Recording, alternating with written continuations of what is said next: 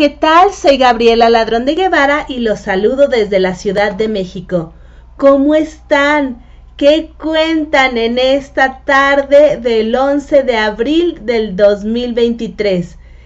¿Cómo les ha tratado la vida? ¿Qué tal va todo?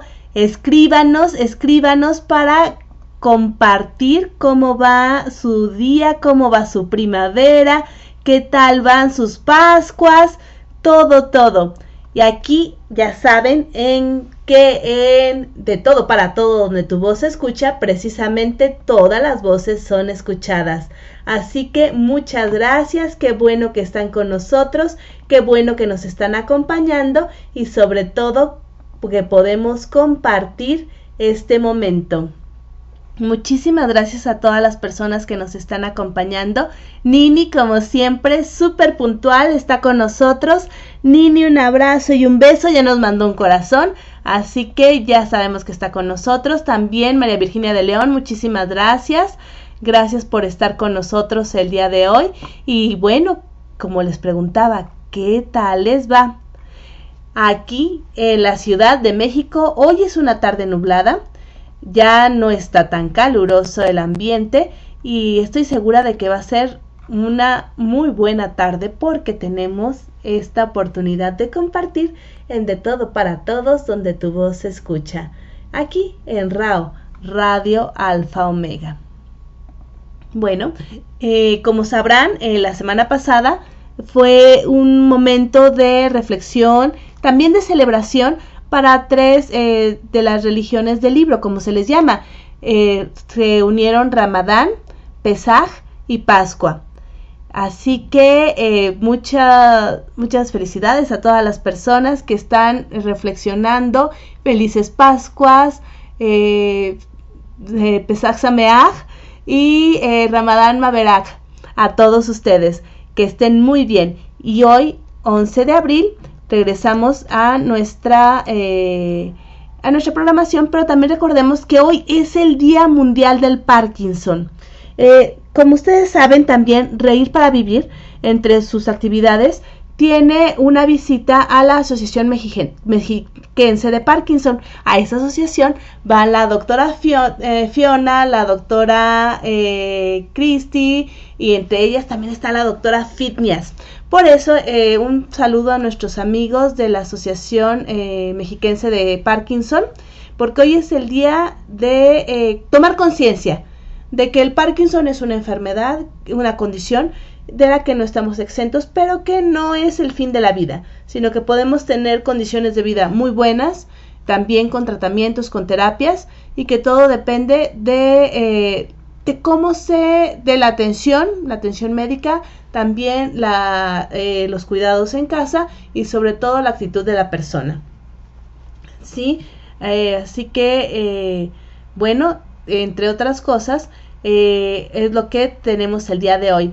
Y también es, es un día especial porque recordamos que el día de hoy, 11 de abril, en 1900, no, de perdón, 2009, Corín Tellado falleció. ¿Quién fue Corín Tellado? Fue una escritora española que escribió novelas románticas que por generaciones cautivaron a, bueno, yo iba a decir a las eh, jóvenes, pero no solamente a las jóvenes, a los lectores, a las lectoras, que buscaban encontrar ese amor ideal, Así que también recordamos a Corín Tellado, que es una de las escritoras que más eh, publicó en español.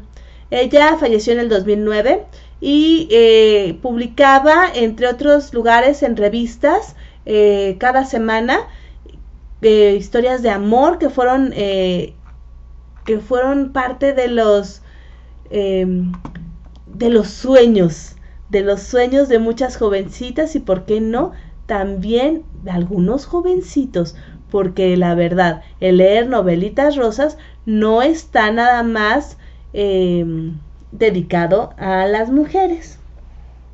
Pero bueno, para equilibrar, van a decir, ¿por qué nada más hablar de literatura? No, también el día de hoy, 11 de, eh, de abril, pero de 1905, Albert Einstein publica su teoría de la relatividad.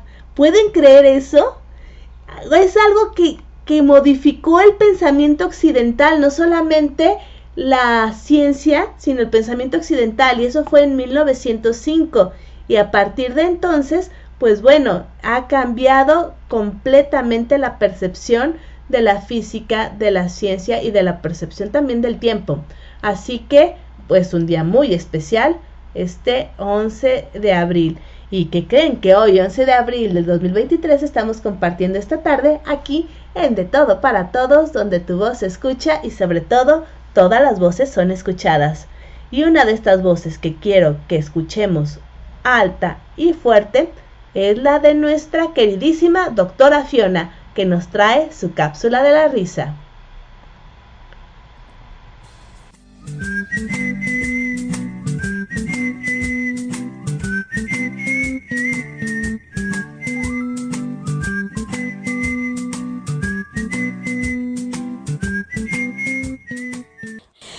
Hola, muy buena tarde. Les saluda la doctora Fiona de Reír para Vivir. Y Gaby, muchísimas gracias por invitarme a tu programa de Todo para Todos donde tu voz se escucha por Radio Alfa Omega. Y hoy les voy a platicar sobre las propiedades del vodka que posiblemente no conocemos. El vodka no fue inventado para acompañar martinis ni cócteles. En un inicio se creó como una especie de medicina, por lo tanto tiene muchos beneficios. La princesa Margarita bebía vodka en las mañanas ya que padecía numerosos malestares. El vodka es un desinfectante natural, es antiséptico y combate las toxinas. Sirve para dolores dentales ya que es anestésico. También es muy bueno para limpiar heridas. Alivia el estrés. Está científicamente comprobado que una copa pequeña calma los nervios, y es mucho más efectivo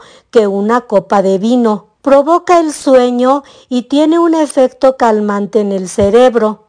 Es muy bueno para el corazón, pues aumenta el flujo sanguíneo y la circulación. Puede prevenir embolias e infartos. Reduce los niveles de colesterol en sangre. Alivia la artritis. Investigadores estadounidenses dicen que si beben vodka de forma regular tienen menos dolores e inflamación en las articulaciones. También reduce el riesgo de diabetes, ya que bajan los niveles de glucosa en sangre. Promueve una piel y pelo saludable limpia los poros por ser astringente y es muy utilizado en productos de belleza como en tónicos antiacné y para el crecimiento del cabello es muy bueno. También sirve para combatir la caspa. ¿Y qué creen que cura las picaduras de medusa y neutraliza el mal olor de los zapatos? Bueno, pues muchas gracias y hasta la próxima cápsula. Muchísimas gracias, doctora Fiona, por darnos todas estas maravillas que ayuda el vodka.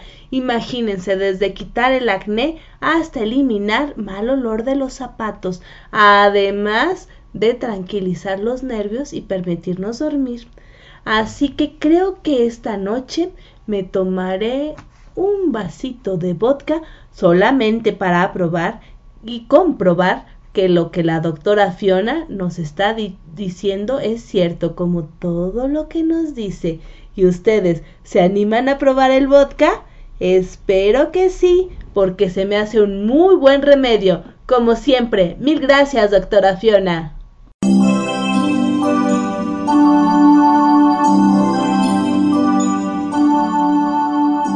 Continuamos en De Todo para Todos, donde tu voz se escucha aquí en Radio Alfa Omega, con su anfitriona, Gabriela Ladrón de Guevara.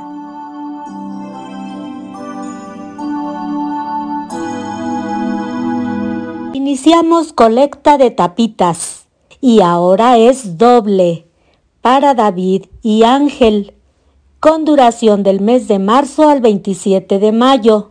De favor entren a la página de Facebook de Reír para Vivir y ahí encontrarán los dos calendarios. Uno es por fechas y el otro es con los puntos permanentes.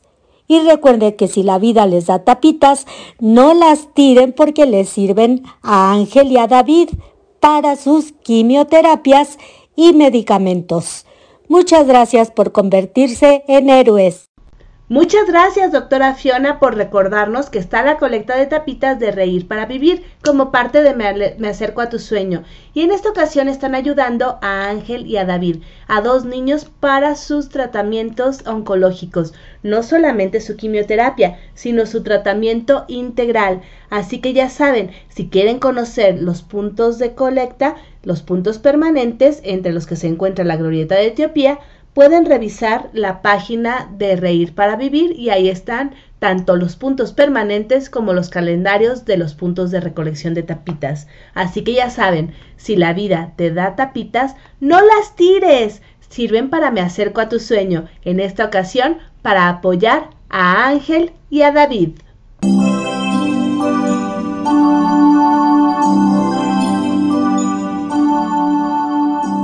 Continuamos en De Todo para Todos, donde tu voz se escucha.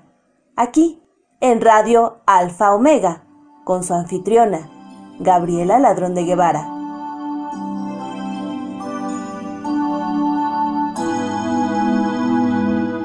Y muchas gracias por sus comentarios y sus saludos.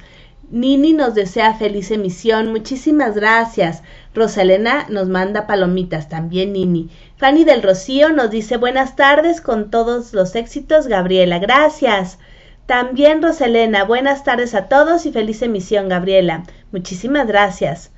Eh, también eh, Fanny le manda saludos a Rosalena Falcón y Nini le manda saludos a Fanny del Rocío y a Rosalena Falcón. También le manda saludos a Nini Celorio. Nini nos dice, saludos doctora Fiona, gracias por compartir los beneficios del vodka. Y Rosa Elena nos comparte un hermoso GIF animado que nos dice vodka time. Cierto, después de todo lo que nos dijo la doctora Fiona que trae el vodka como beneficio al consumirlo, bueno, yo creo que terminando el programa nos vamos todos por un vodka. Y ya nos dijo que bueno, tiene que ser así derecho, nada de coctelitos. Así que mucha atención. Fanny de Rocío también nos dice, gracias doctora Fiona por compartir los beneficios del vodka y nos manda también un GIF con un vodka volador. Esto está genial, muchísimas gracias. Katy Gómez nos dice, doctora Fiona, nunca me desilusionas, primero la miel y ahora el vodka, me haces muy feliz. Sí, ciertamente nos hace muy feliz la doctora Fiona. Y Lucy Trejo nos dice, felicidades doctora Fiona, cada vez nos traes cosas más interesantes, no sabía todas las bondades del vodka. Y Roselena manda saludos a Nini Celorio y a Fanny del Rocío. Bueno, pues continuamos aquí en De Todo para Todos, donde tu voz se escucha. Como saben ustedes, de las voces que rescatamos aquí en De Todo para Todo son las voces femeninas, porque durante mucho tiempo o han sido ignoradas o han sido olvidadas.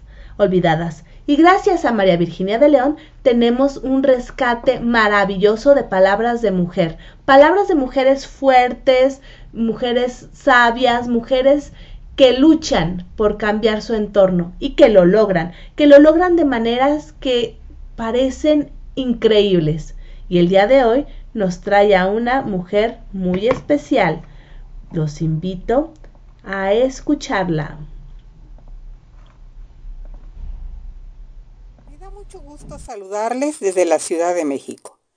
Soy María Virginia de León y les traigo la cápsula Palabras de Mujer. Hoy hablaremos de la mujer que explicó las estrellas, Cecilia Payne Gaposchnik. A principios del siglo XX, la comunidad científica creía que la composición de las estrellas era parecida a la de la Tierra. Afortunadamente, Hubo una mujer que descubrió que aquella creencia era errónea y que las estrellas se componían básicamente de hidrógeno y helio. Aquella mujer era Cecilia Payne Gaposchnik. la astrónomo que nos descubrió la composición de las estrellas y del universo. Nació en Wendover, Inglaterra, el 10 de mayo de 1900, hija de Edward John Payne, abogado, historiador y músico, natural de Londres, y de Emma Leonora Elena Pertz, descendiente de una familia prusiana. Su padre falleció cuando ella tenía cuatro años. A los doce se trasladó a Londres junto a su familia y gracias a sus grandes aptitudes académicas consiguió en 1919 una beca para estudiar en la Newnham College, institución perteneciente a la Universidad de Cambridge. Centró sus estudios en botánica, física y química, aunque rápidamente se interesó también por la astronomía. Completó sus estudios, pero no le dieron el grado que le correspondía debido a la discriminación que sufrían las mujeres en aquella época en la Universidad de Cambridge. Se admitía la presencia de mujeres, pero sin otorgarles título oficial. De hecho, esta universidad no aceptó dar licenciaturas a mujeres hasta 1948. Buscando desarrollar su carrera en astronomía, decidió irse a estudiar a Estados Unidos, donde creía que, como mujer, tendría más oportunidades. Tras mucho buscar y gracias a un programa de Harlow's Play, que animaba a las mujeres a formarse y trabajar en astronomía, consiguió una beca. En 1923 para estudiar en, en el Harvard College Observatory. Fue la segunda estudiante de este programa. En 1925 presentó su tesis doctoral, que en su época fue considerada la más brillante escrita nunca en astronomía. Cecilia fue la primera persona que consiguió un doctorado en la Universidad Radcliffe, parte de la Universidad de Harvard. En su tesis doctoral, determinó las temperaturas estelares y concentraciones químicas de las estrellas. Llegó a la conclusión de que el helio, y especialmente el hidrógeno, eran los componentes principales presentes en las estrellas. Este trabajo, pionero en el desarrollo de atmósferas estelares, demostró que el hidrógeno era el compuesto principal que formaba no solo las estrellas, sino todo el universo. El resultado entraba en conflicto con la creencia de ese momento de que las estrellas tenían una composición química similar a la Tierra. Su conclusión fue disputada, e incluso ridiculizada en su época, aunque luego se terminó comprobando. Siguió trabajando en Harvard, donde realizó estudios sobre la luminosidad de las estrellas. Desgraciadamente, desde 1927 a 1938 no tuvo puesto oficial, solo un bajo salario. Fue en 1938 cuando por fin consiguió el título de astrónoma, que posteriormente pasó a ser Phillips Astronomer. En 1946, 43, perdón, fue elegida miembro de la Academia Americana de Artes y Ciencias y en 1956 pasó a ser la primera mujer profesora asociada en Harvard. Posteriormente, también se convertiría en la primera directora del departamento de dicha universidad. Se retiró de la enseñanza en 1966 y posteriormente se fue a trabajar al Observatorio Smithsoniano de Astrofísica. Escribió varios libros y editó varias revistas. Falleció el 7 de diciembre de 1979 en Cambridge, Massachusetts. Además de una gran astrónoma, fue una gran luchadora contra la discriminación hacia las mujeres. Se convirtió en la llave del cambio en Harvard y una inspiración para miles de grandes mujeres científicas. Su gran pasión por la astronomía la convirtió en una científica incansable. Entre algunas de sus frases para recordar, escuchemos. La recompensa del joven científico es la excitación y emoción que se siente al ser la primera persona en la historia en ver o entender una cosa nueva. Nada puede compararse a esa experiencia. La recompensa del viejo científico es la sensación de haber visto evolucionar un boceto hasta convertirse en un paisaje magistral. Tuve la culpa de no haber insistido en lo que creía. Me rendí cuando pensaba que tenía razón. Y ese es otro ejemplo de cómo no investigar. Un consejo para los jóvenes. Si estás seguro, defiende tu postura. No hagas carreras científicas si buscas fama o dinero. Tu recompensa será la ampliación del horizonte.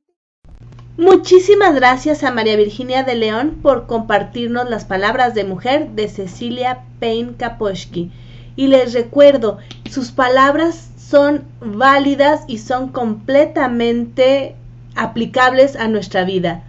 Eso, investiguemos, vamos a hacer lo que deseamos, vamos a cambiar nuestra realidad, no la del mundo, sino nuestra realidad propia, que creo que es el punto focal, el punto de inicio.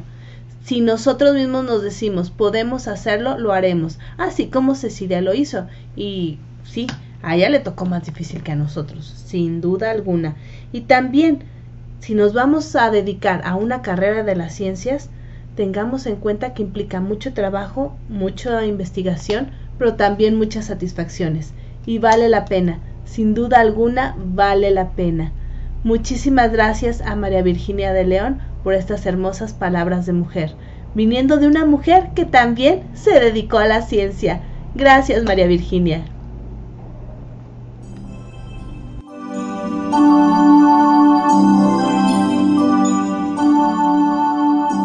Continuamos en De Todo para Todos, donde tu voz se escucha.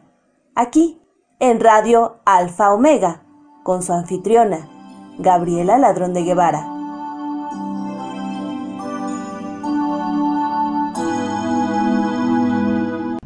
Muchas gracias por todos sus saludos. Muchas gracias a Iván que nos desea una muy feliz emisión. Y también a Rosalena, lo mismo. Y aquí ya se descontroló con el vodka. Fanny del Rocío nos manda vodka y Coca-Cola. ¡Qué escándalo! Este es un programa familiar. y Rosalena y Nini nos mandan palomitas. También Fanny nos manda flores. Nini nos dice, gracias María Virginia de León, muy interesante biografía. Iván manda palomitas y Fanny nos dice, muchas gracias María Virginia de León, muy interesante. Así es, la vida de las mujeres en la ciencia es algo muy interesante y que es importante difundir. Y también es importante recordar que todas tenemos la oportunidad de hacer una, eh, una vida en la ciencia, que no es nada más para hombres, que no es nada más para eh, personas, eh, digamos, superdotadas, sino que si realmente lo queremos, somos constantes, podemos hacerlo. Y bueno, en la música. El día de hoy también tenemos a una mujer constante que a pesar de críticas, a pesar de cambios, a pesar de mucho, ha logrado triunfar y triunfar por ella misma.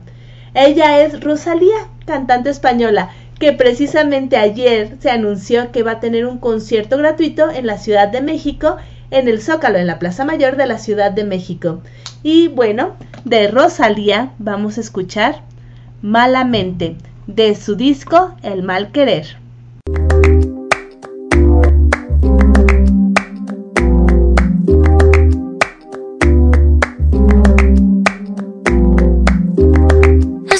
Roto, yo sentí como crujía.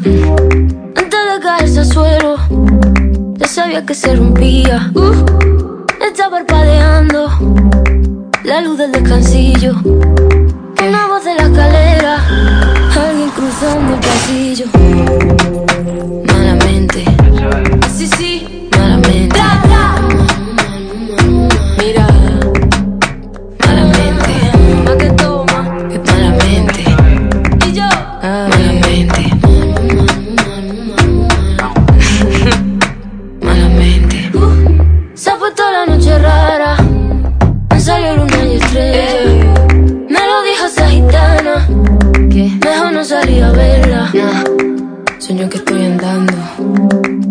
Puente que la acera. Mira, mira, mira, Cuanto más quiero cruzarlo, va. Más se mueve y tambalea. Malamente. Así sí.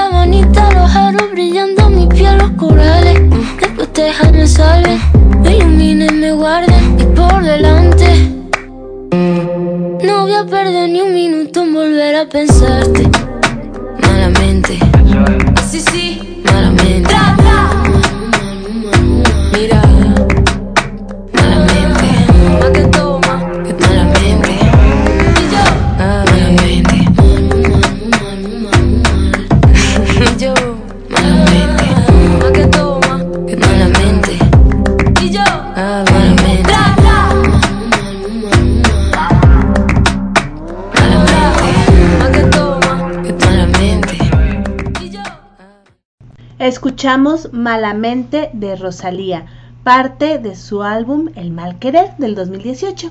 Rosalía es una cantante española que además es compositora, productora y actriz.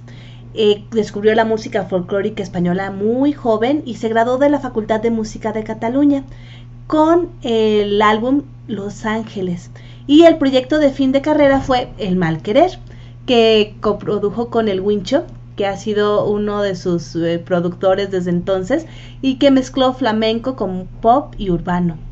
Eh, este sencillo Malamente fue el que catapultó su carrera y fue aclamado por la crítica universal. Ganó el premio latino, Grammy Latino al álbum del año, el premio Grammy al mejor álbum, álbum urbano del año y fue incluido en los 500 mejores álbumes de todos los tiempos de Rolling Stone.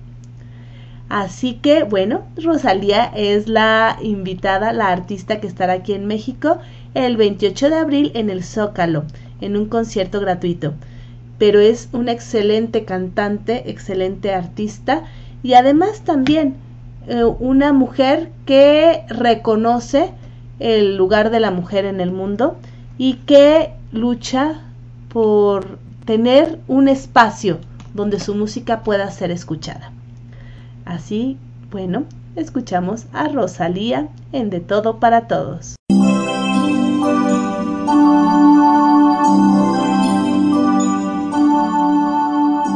Continuamos en De Todo para Todos, donde tu voz se escucha. Aquí, en Radio Alfa Omega, con su anfitriona, Gabriela Ladrón de Guevara.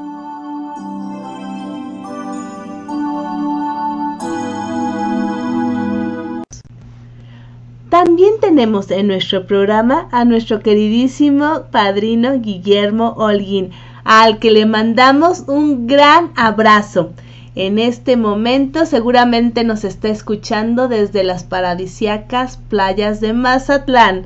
Así que aquí los dejo con Guillermo Holguín y su peculiar estilo.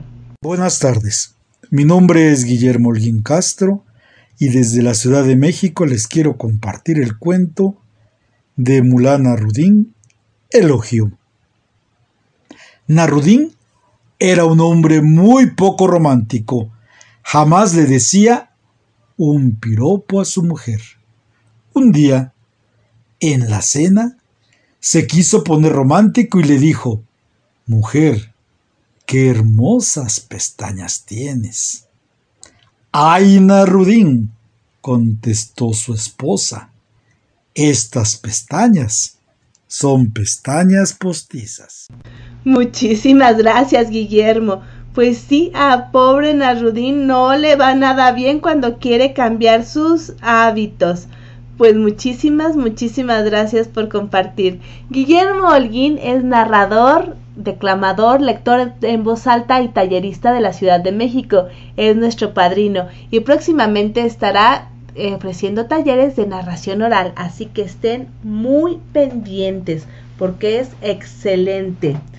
Eh, también tenemos a Katy Gómez que nos dice, me encantaron las palabras de mujer de María Virginia de León, un saludo. Lucy Trejo nos dice, ay, el doctor Guillermo Holguín y Narudín, ya lo extrañaba. Sí, es que ese Narudín, como el doctor Guillermo, es tremendo. Y bueno, como les decía, es tiene su peculiar estilo narrativo en el que nos comparte estos relatos de sabiduría oriental de una manera sensacional. Así que gracias, Guillermo.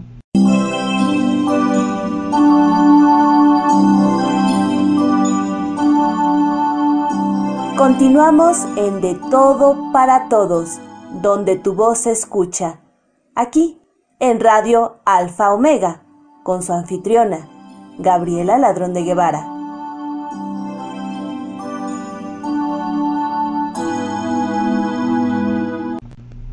Y ahora, como no puede faltar, nuestra madrina Elizabeth Martínez, acompañada de Mario Hernández, nos traen algo a dos voces.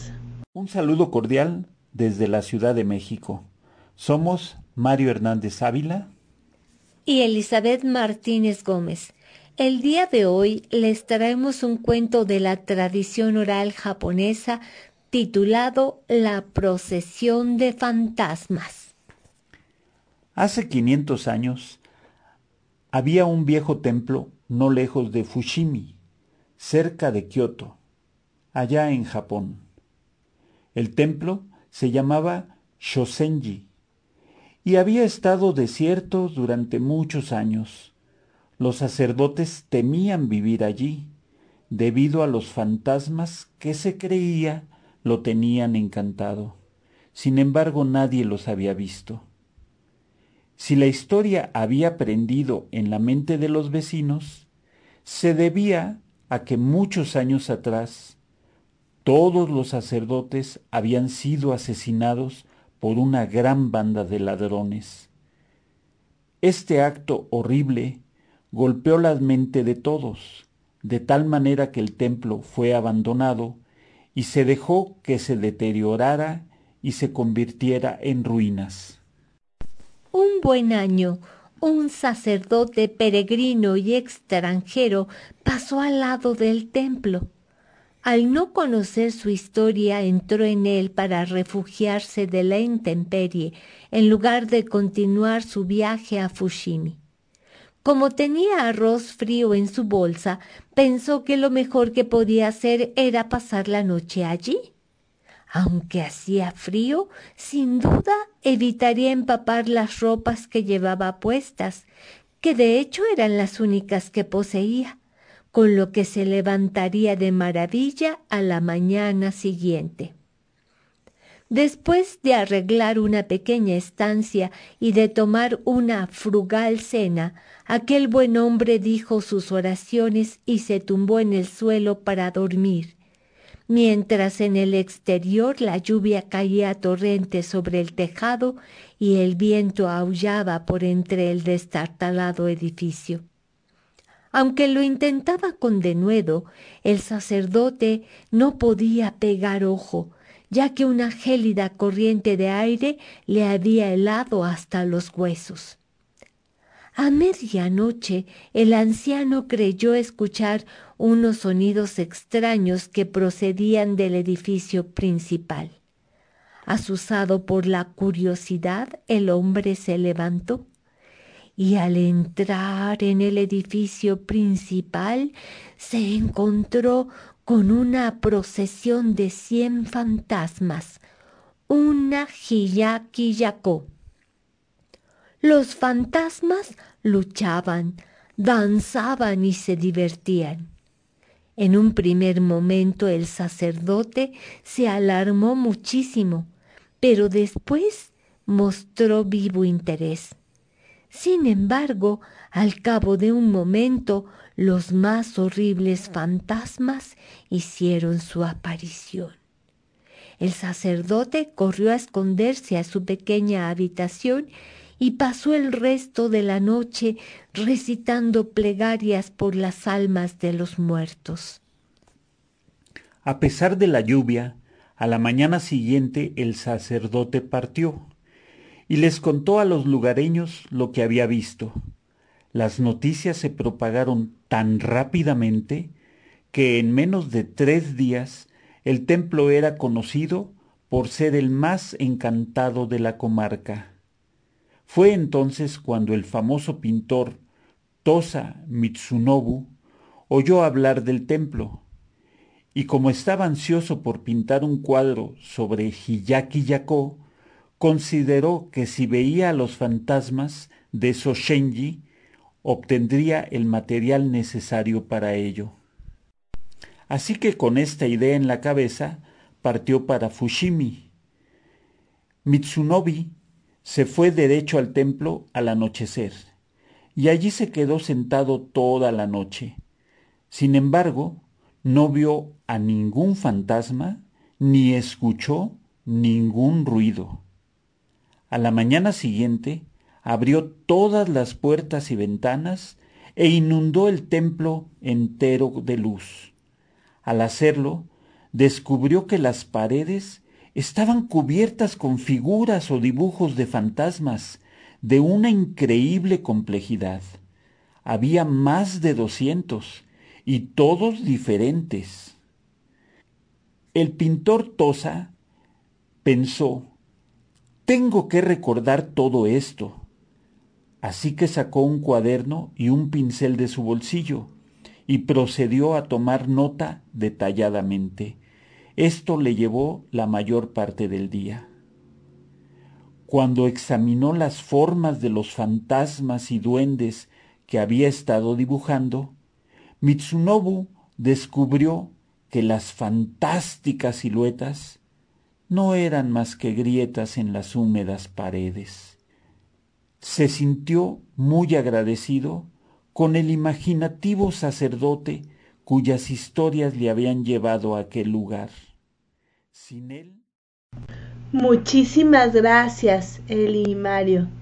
Así es, a veces los fantasmas son solamente grietas que desaparecen cuando encendemos la luz. Muchísimas gracias por compartir y recordarlo.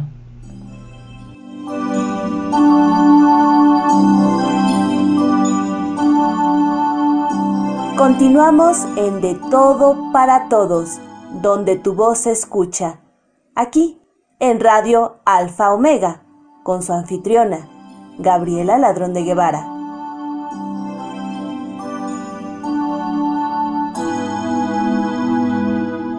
Muchísimas gracias por sus comentarios.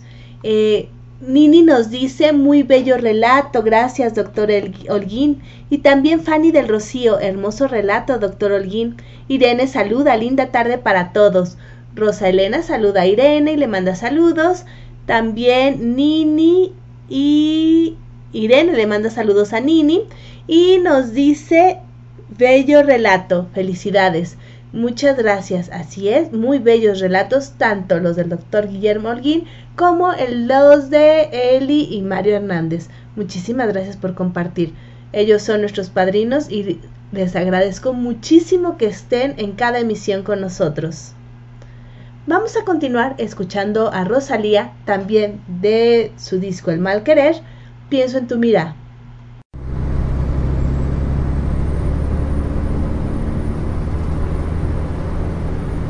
Me da miedo cuando sale, sonriendo para la calle, porque todos pueden ver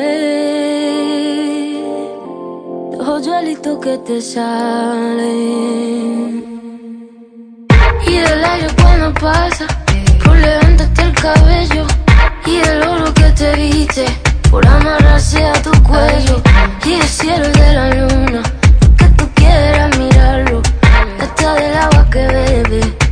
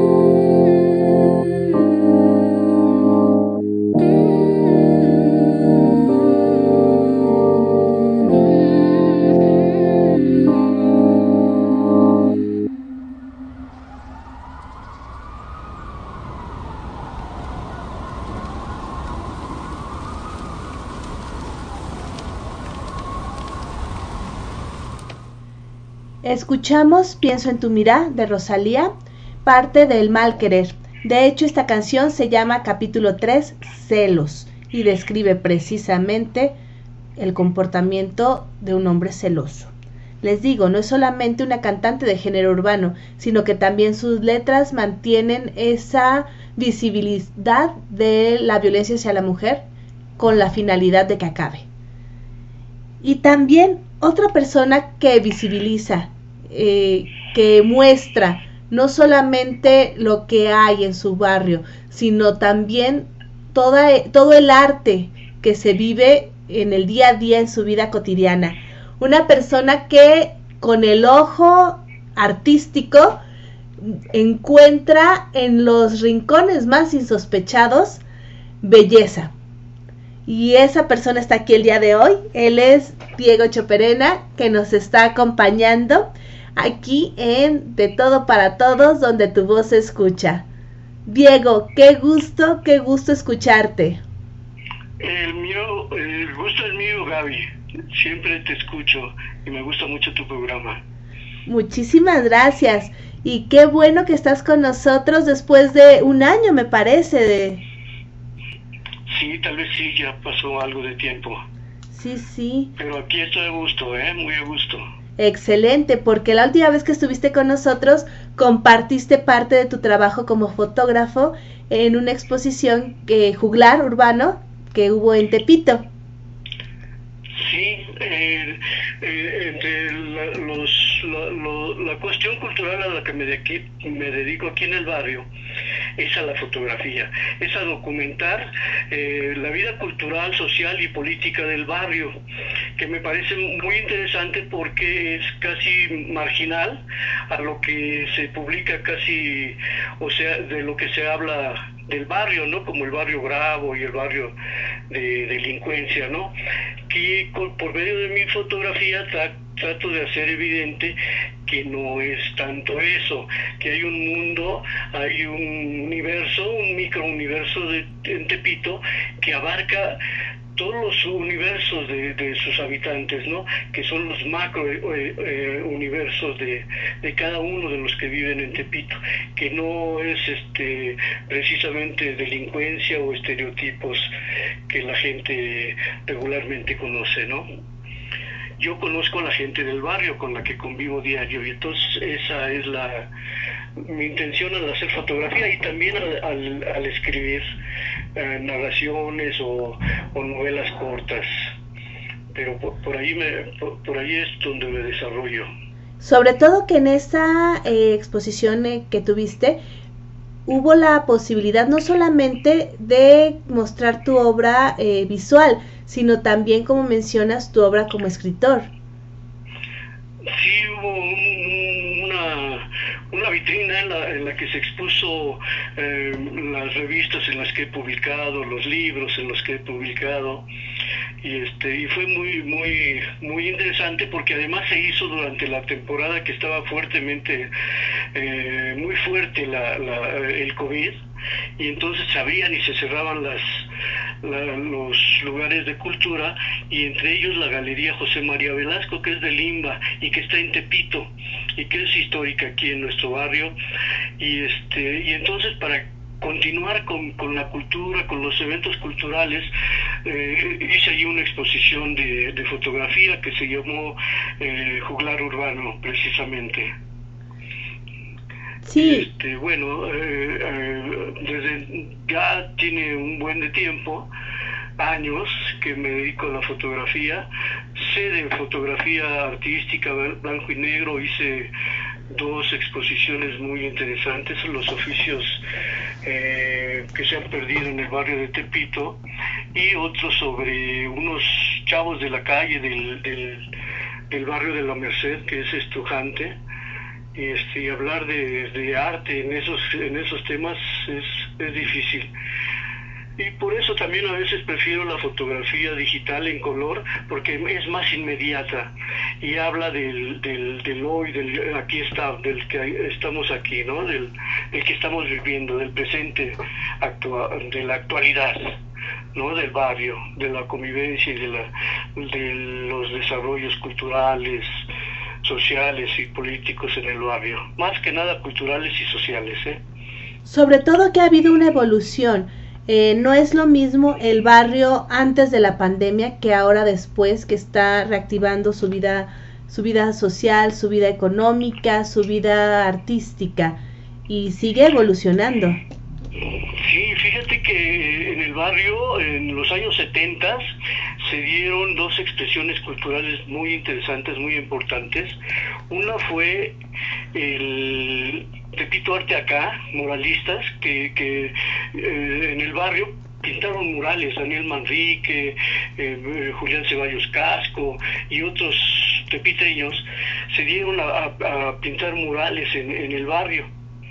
Y entonces fue un golpe eh, artístico muy, muy, muy bueno para el barrio porque generó eh, expresiones artísticas, ¿no? En, el Tepito Arte acá se conjugó Armando Ramírez, que fue el escritor del, del Chinchín, el Teparocho, y de allí se dio a, conocer y hizo más más escritores y de allí más este se generaron más escritores. Él continuó con su literatura. Mario López Rafael López no eh, se generaron revistas periódico el periódico Leñero la revista eh, desde la, la hija de la palanca desde el zaguán. Entonces este también por otro lado se dio la la Peña Morelos en la que yo participé y se aprovechó todo el, movimiento político y, cultural que se estaba dando en Centro y Sudamérica a raíz de, las dictaduras y de los eh, guerrillas que había en ese tiempo y que los gobiernos centroamericanos y, sudamericanos expulsaron intelectuales y artistas eh, y, escritores que, que vinieron a México y entonces por medio de ellos recibimos una influencia muy grande como eh, aquí en Tepito y formamos la Peña Morelos. Y la Peña Morelos se dedicó en la calle atraer a esos grupos que venían del extranjero y, nacionales, porque también se dio un movimiento de la nueva canción aquí en México. Y entonces en la calle todos los sábados hacíamos eventos de teatro, de música, de danza, de narrativa, de literatura. Invitábamos escritores y fue una experiencia muy buena.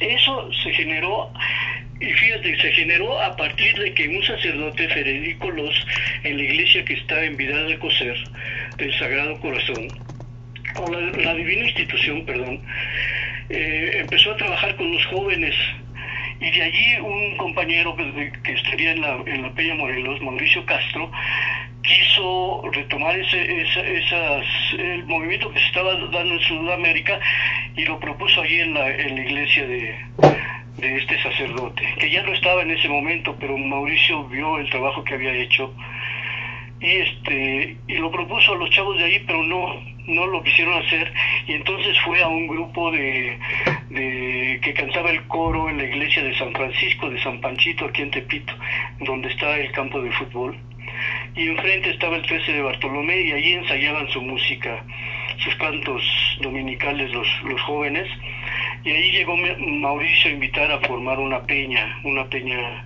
como se estaban dando en en, Sudamérica, en, Francia sobre todo. Eh, y entonces empezamos a, trabajar como peña, allí en la, como peña Tepito primero, allí en la, en la vecindad, en el 13, en el patio, hay un, hay un, es un patio amplio y hay una escalera que sube y se abren dos y va hacia los, hacia el primer paso, piso de cada lado. Y allí hacemos los, hicimos los eventos y posteriormente por, por cuestiones de, ideológicas tuvimos que salir del 13 de Bartolomé y llegamos a, después de algunos avatares más llegamos a la calle a Labradores 13 y allí desarrollamos la Peña Morelos hasta 1985 cuando los temblores también haciendo eh, eventos de todo tipo no exposiciones de todo tipo y allí, en 1985, cuando en septiembre, el 19 de septiembre, los temblores nos agarraron, y curiosamente, bueno, sin nosotros esperarlo, mucha gente llegó allí con nosotros a pedir ayuda y a ofrecerla también para la reconstrucción. Y allí se acabó la Peña Morelos y se fundó ya la, Unión de Inquilinos de la Colonia Morelos, Peña Morelos, en la, en la que yo ya no participé. Pero se siguieron dando eventos culturales y generando otros grupos, como te mencionaba, el Espacio Cultural Tepito, el Martes de Arte, que en el que yo también participé. Y, se han seguido generando grupos de música y de teatro y, pintores, por ejemplo. En la, en la actualidad, este Daniel Manrique del Tepito Artacay hizo un mural en un lugar que, se, que le decimos los tepiteños Los Palomares, que perteneció al Plan Tepito que se fundó en 1900, se hizo en 1979 y este allí pintó eh, en, las paredes de todo alrededor de ese conjunto habitacional la historia de Tepito desde la época prehispánica hasta nuestros días y muy interesante también allí está esa, esa, ese mural que él lo hizo con pintura vinílica, o sea, para que fuera, este, para que no durara, pero ahora un compañero, Gabriel Sánchez Valverde, ingeniero de Tepiteño, logró que la Escuela Nacional de, de de, bueno, la Escuela Nacional, ahorita me acuerdo, la, lo restaurara, la Escuela Nacional de Restauración. Y lo, lo restauraron y ya lo están restaurando. Y qué bueno porque es una herencia cultural de los tepiteños, ¿no? Pictórica. Los murales que ya que hicieron en otra época, en, en la primera época en el barrio de Tepito, pues ya también se perdieron porque también se hicieron con pintura vinílica, no para conservarse, sino que para que fueran efímeros. Pero fue una época muy muy buena esa de la Peña Morelos y el, el Tepito Atacán, que ha seguido generando grupos, ¿no? De, de todo tipo. Sí, ya me fui de largo, perdón. No, no, no, adelante, porque precisamente el punto es que conozcamos de dónde viene tanto tu historia como artista, como tu inspiración, porque también precisamente lo que capturas con tu lente es lo que existe en el barrio, lo que escribes es lo que hay en tu barrio, lo que narras es parte del barrio y me gustaría muchísimo si pudieras compartir algo de lo que escribes o de lo que narras con ese con esa esencia tepiteña. hace poco, eh, bueno, ya pasó el 2 de, noviembre, Día de Muertos, y yo tenía, tengo preparado una, una narración que siempre me acuerdo al ver lo que es hoy el, la celebración de Día de Muertos a lo que era cuando era en mi niñez. Y entonces desarrollé un, cuento que se llama La Taconuda y ese es el que les voy a narrar si, si te parece bien. Adelante, por favor. En mi infancia, la celebración de Día de Reyes, de, Día de Muertos, perdón, no era como ahora el, mercado de abastos de Tepito se llenaba todo de los colores del papel picado, de todos tamaños. Y, de y, del, y del tamaño que también lucían las calaveritas de azúcar y de chocolate y de la flor de cempasúchil y de los olores del pan de muerto, de las velas y veladoras, del incienso y del copal, de la fruta, de todo lo que necesitaba la gente para su ofrenda dedicada a sus difuntos. Y tampoco había Halloween, ni disfraces, ni máscaras, ni nada de, que fuera de película extranjera, gringa. Lo más que hacíamos nosotros era agarrar una caja de cartón, hacerle dos perforaciones como ojos, una como nariz, otra como, como boca. En la parte de arriba le hacíamos una ranura como de alcancía. Y si teníamos, le poníamos una vela en el interior. Y así, al atardecer, salíamos al zaguán de la vecindad a pedir nuestra calaverita a los transeúntes. Y en la noche, la abuelita de uno de los niños de, la vecindad se sentaba fuera de su vivienda y todos los niños y las niñas hacíamos lo mismo alrededor de ella. Nos contaba cuentos de terror. Así supimos de la llorona, de los nahuales, de las brujas que le chupaban su aliento a los niños recién nacidos y después se convertían en bolas de fuego, de aparecidos y desaparecidos, de difuntos que volvían a la vida después de haber olvidado algo entre los vivos. Creíamos que al regresar a nuestras viviendas en los rincones oscuros de la vecindad, nos acechaban todos esos personajes. Y, esa vez, por esos días, nos pasó algo parecido a uno de los cuentos. La señora Jovita, desde su cama de enferma, empezó a gritar que el diablo estaba enfrente de su vivienda, que venía por ella. Sus lamentos se escuchaban en toda la vecindad, hasta el último rincón del segundo patio, a donde fuimos los niños a refugiarnos para repetir lo que habíamos escuchado en uno de los cuentos. Cruz, cruz, que se vaya el diablo y que venga Jesús. Cruz, cruz, que se vaya el diablo y que venga Jesús. Así estuvimos hasta el anochecer, cuando la señora Jubita gritó aterrada que el diablo ya había saltado hacia su vivienda, que ya había entrado, que se había metido debajo de su cama. Poco tiempo después, la señora Jovita falleció, sin que el cura haya llegado a tiempo para darle los santos óleos. Esa noche nadie durmió, y en las siguientes tampoco. Y para colmo, cuando ya se nos estaba pasando el susto, a la vecindad llegó una familia de provincia. Llegaron a ocupar la vivienda que estaba hasta el final del segundo patio, junto a una bodega en la que el dueño de la vecindad, don Arenas, guardaba vigas y polines apolillados, muebles y ventanas antiguas y algunos cajones que a los niños los intrigaban.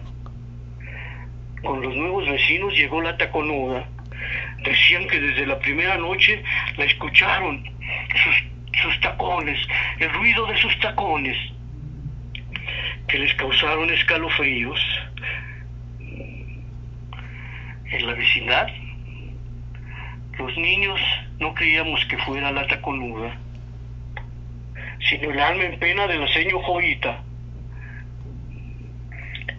Nadie salía al patio al anochecer, hasta que una noche, una madrugada, poco antes del amanecer, Sergio, uno de los niños mayores, tuvo que salir a comprar, a formarse en la fila de la leche. Con temor recorrió el segundo patio y cuando iba a salir hacia el primer patio se encontró de frente con una mujer vestida toda de blanco, de la cabeza a los pies. Gritó aterrado y se desmayó. Al día siguiente, reunidos los niños y las niñas en el patio, no dejamos de reír, porque resultó que la mujer de blanco no había sido ni la taconuda ni el alma en pena de la señor Jovita, sino la tamalera, la viejita que todos los, los días, temprano, poco antes del amanecer, se bañaba, se vestía con una bata blanca, se envolvía la cabeza con una toalla del mismo color. Era la misma abuelita que durante las noches anteriores nos había llenado los sueños de temores y pavores con sus cuentos de terror. La misma abuelita que ya no volvimos a escuchar, porque poco después ella también falleció. Que en paz descanse rogamos y que no volvamos para que no volvamos a escuchar sus cuentos. Muchas gracias. Gracias Diego por compartir con nosotros esta historia tan entrañable, costumbrista, que nos, que nos lleva a la vecindad, que nos lleva a los personajes que viven ahí, a la tamalera, a la señora Jovita, los niños haciendo eh, sus juegos, preguntando travesuras y todo lo demás. Muchas, muchas gracias. Espero que haya gustado a, tu público que te escucha, ¿no? Que este que es muy muy muy atento y muy muy, muy, muy, muy, eh, recurrente a tu programa, he notado porque yo también lo soy. De hecho, ya vienen los comentarios. Irene nos dice, felicidades Diego, muy buena historia. Nini, gracias Diego por compartir, felicidades. También nos dice Lucy Trejo, me dio mucha risa enterarme que era la tamalera, pensé que era el alma en pena. Katy Gómez nos dice, excelente, pensé que iba a ser una, una, un espanto, pensé que iba a ser un espanto. No, ya resultó la tamalera. Sí, suele suceder que, este, que creamos historias a partir de algunos sucesos eh, y, este, y construimos fantasías o, o cuentos de terror. Y así suele suceder, ¿no? Creo yo. Bueno, en eso baso mis, mis historias de este tipo. Sí, ya en la imaginación, en la imaginación, en la imaginación popular, ¿no? De cómo crea sus personajes y sus sus anécdotas eh, y que muchas veces comparte así en círculos eh, con, con niños, con, con conocidos. Eso es muy bonito, ¿no? Es parte de la narración oral que este que se desarrolla desde hace mucho tiempo, ¿no? Claro, y también es parte de, creo yo que esas historias de espantos, de, de aparecidos, de miedo, creo que son parte también de la identidad que nos han marcado en nuestras infancias. Era también lo que, lo que yo escuchaba de los, de los mayores, ese tipo de historias con esos y, y con la idea de que pórtense bien. Sí, exactamente. Bueno, yo recuerdo eso, esa, esa, a esa señora que se sentaba fuera de su vivienda y que nos tenía embobados con sus narración, narraciones de terror, además de medio asustados, ¿no? Que regresábamos ya atemorizados. Pero era bonito, bueno, fue bonita esa infancia. Sí, sí, sí. Con este con el terror que eh, con las, los personajes de terror que corresponden a nuestra cultura a nuestro eh, desarrollo histórico porque este eh, todo tiene que ver con, con, con, el pasado no con la forma de percibir y que, de entender la vida a partir de nuestras experiencias no eh, y eso es muy bonito. O sea eh, el contraste que hago entre lo que eh, lo que era nuestra cultura de terror entre comillas nuestros cuentos de terror y lo que ahora vemos en películas de terror que no son parte de, nosotros sino de, ya de la tecnología del, del desarrollar este personajes que se transforman en la pantalla en, en todo lo que ya vemos no o hemos visto, ¿no? Que, bueno, no, no, no lo desacredito, pero sí que no tienen un, un, antecedente cultural, digamos. Sí, muy, muy íntimo, muy personal, muy mexicano, digamos. Sí, es, es otra, otra cultura y que bueno, también está cambiando la cultura mexicana, aunque creo yo que a los niños les sigue encantando escuchar historias de terror. La vez que fuimos a, contar a, a, a, Zacatlán de las Manzanas, era un, por, fue por un 2 de noviembre, pasadito la, la, fecha, y entonces les pregunté a los niños que qué querían que les contara. Y ellos querían cuentos de terror, estaban todavía muy motivados. Y les conté este cuento precisamente el de la, el de la, la taconuda. Que les gustó y después pasamos a otro grupo y ya los niños también querían que les contáramos cuentos de terror. Pero fue muy bonita esa experiencia y, y, es lo que tú dices, o sea, es parte de nuestra idiosincrasia, digamos. Eh, del mexicano, ¿no? Porque en, en, en, en, todas las zonas, en, en, los estados, tienen sus, sus, sus narraciones, ¿no? Y sus cuentos es universal a, nivel nacional la, la, llorona y los nahuales y todo eso, ¿no? Claro. Pero bueno. Y también creo que es, es parte del... Me asusta, pero me gusta. Quiero que me, que me cuenten esos cuentos. Quiero tener miedo en la noche, pero... Pero... Es... bajo el techo de mi casa, ¿no? Sí, sí, sí. Es... De mi familia. No, y aparte es... Eh, creo que el encanto mayor de esos cuentos es cuando pueden identificar los lugares donde, donde ocurrieron las cosas, donde estuvo el, el fantasma, el aparecido, el demonio, que dicen en esta calle, en esta esquina. Sí, sí, sí como que este, nos unifica la, los, los, los personajes y en algunos casos, por ejemplo, en el barrio se identifican las vecindades y, y, y los, los, los rincones, ¿no? Que tienen que ver con algo sobrenatural. Sí, sí, así es. Y, y también es parte del barrio, que se dice, aquí en esta iglesia se aparece el sacerdote fantasma y en aquella casa está la llorona y todo eso. Sí, sí, así es. Todo eso va resultando con el tiempo, se vuelve entrañable, ¿no? Son recuerdos muy, muy, este, muy conservados desde la infancia hasta, hasta nuestros días. Así es, así es. Y bueno, creo que también es parte de la, de la belleza de ser narrador oral, de ser escritor, que es rescatar todo eso de todas esas historias del barrio.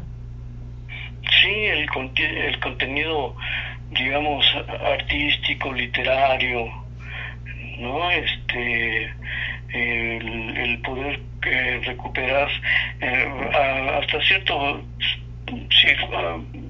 bueno en lo posible el lenguaje que es este conservar también algo de, de identidad pero no siempre se puede conservar el lenguaje de, de, un barrio para una narración, pero siempre está presente la forma en que se narra en los lugares, en los, las localidades, ¿no? A partir de lo que tú desarrollas, está presente, ¿no? Aunque no se, se utilice el lenguaje eh, original, está ahí presente, porque es, es la influencia, es lo que te provoca hacer es, o escribir, o narrar, o hacer lo que lo que quieras o hacer fotografía, ¿no? Eh, entonces, este, pues por allí va la, la, eh, mis motivaciones en el, en el tema narrativo y, este, y también en la fotografía, ¿no? Que va de la mano, que pienso yo que, que en tu caso va de la mano como un testimonio, como una crónica del barrio. Ah, me gustó eso que escribiste de, de, de crónica visual o algo así. Sí es, es, es, sí, es, es, es lo que yo valoro mucho de la fotografía. No niego y he hecho fotografía artística, pero lo que más valoro es el valor, el contenido eh, eh, documental de, la fotografía. Es muy importante conservar eh, la fotografía como eso, como testimonial, como documentación eh, más, más que, bueno, para mí, eh, porque hay quien le da mucha importancia a la fotografía y la tiene, la fotografía artística. Yo también le, la valoro mucho, pero, pero para mí me mueve mucho la, la fotografía documental. Y más en el barrio, por, por todo lo que comento que este que se dice de él y que yo desde mi infancia, yo nací en Tepito, este, para mí no, no era eso el barrio, ¿no? Y lo he comentado con otros personajes del barrio eh, y me dicen lo mismo, o sea, la verdad, este, el Tepito del que se habla por fuera no es el Tepito que nosotros vivimos, ¿no? Y eso también se refleja mucho en la pintura, por ejemplo, mural que te decía de Anel Manrique, y en las revistas de, que se han surgido por acá. Ha habido dos revistas muy importantes para mí, eh, que es desde el Zaguán, en el que Fernando Ramírez, que es el editor y también escritor y poeta, eh, invitaba a la gente del barrio, a, la cama de casa, al estudiante, al comerciante, a que escribieran un poema, una anécdota, este, una carta, y entonces lo publicaba en, su revista desde el Zaguán. y era muy padre porque entonces ya ves el, Tepito que la gente eh, de fuera no conoce, ¿no? Y lo mismo ya hizo este Mario López y otros compañeros de, de, allí de Tepito, que él también es muy buen escritor, Mario López y, y Rafael López, y este que escribieron ya un poquito, no, no un poquito, más profesional, eh, poemas, narraciones, en una revista que, que hicieron que se llamó La la hija de la palanca. La hija de la palanca es el nombre de una pulquería que hubo por aquel tiempo. Entonces el diseño de la, de la revista era la entrada de, de, de puertas de, de hoja que se abrían y este y había departamento de, de, mujeres departamento de hombres departamento de narrativa departamento de poesía muy bien hecha también la revista y bueno también hubo un periódico que se llamó el, el Ñero en el que escribía la gente a partir de, de, los temas del, barrio que necesitaban. El padre este que, que mencionaba, Federico Los, era gringo, que estuvo en la iglesia de de Coser. Los, los, días domingos, después de la misa de, de ocho, reunía a la gente, no para para seguir con la cuestión religiosa, sino para que hablaran de sus temas, de los temas que, que, motivaban que había allí en el barrio. Y entonces generaron también muchas eh, propuestas para beneficio del barrio, además de que fundaron cooperativas de calzado o de producción de, de otras cosas, ¿no? O de, de, de, abasto también. Fue muy interesante también la influencia de ese sacerdote. Este, y bueno, ya me desvié un poco de la... no, no, no. No, no, si estamos hablando precisamente del trabajo cultural en el barrio y que no es un trabajo que haya surgido hoy, ayer. De hecho, es un barrio que ha estado muy activo desde la época prehispánica. No podemos decir que Tepito nació en el siglo XX. Es un barrio muy activo de, de tradición.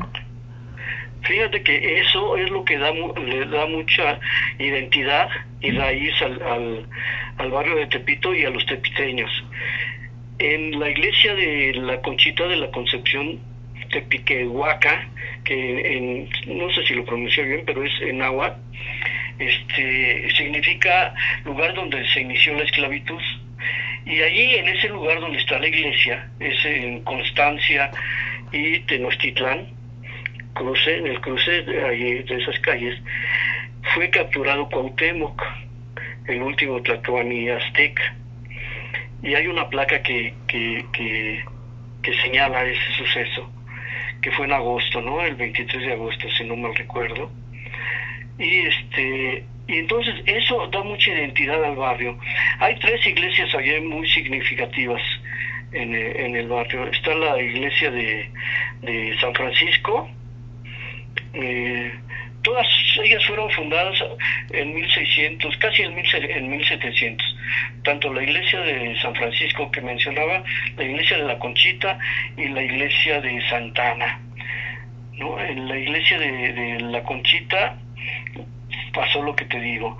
En la iglesia de Santana allí estuvo este ¿cómo se llama?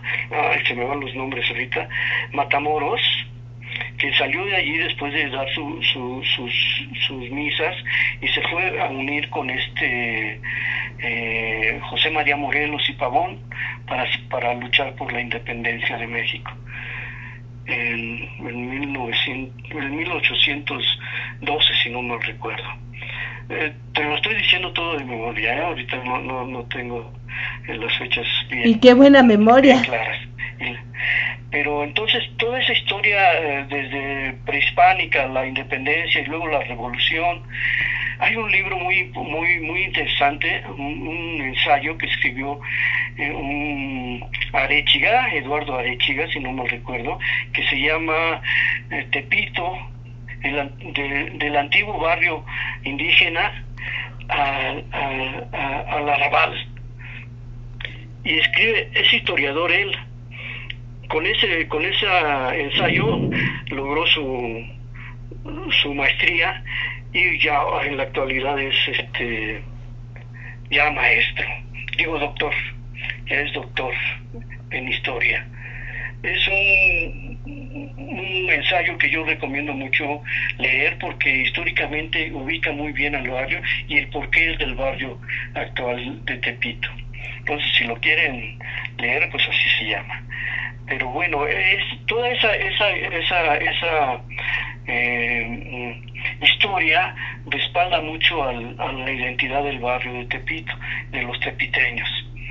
Y, este, y es lo que se refleja finalmente, eh, culturalmente, socialmente, en, en, en, lo que es el barrio de Tepito, que mucha gente no conoce y que conoce más por, por lo que se publica del barrio Bravo.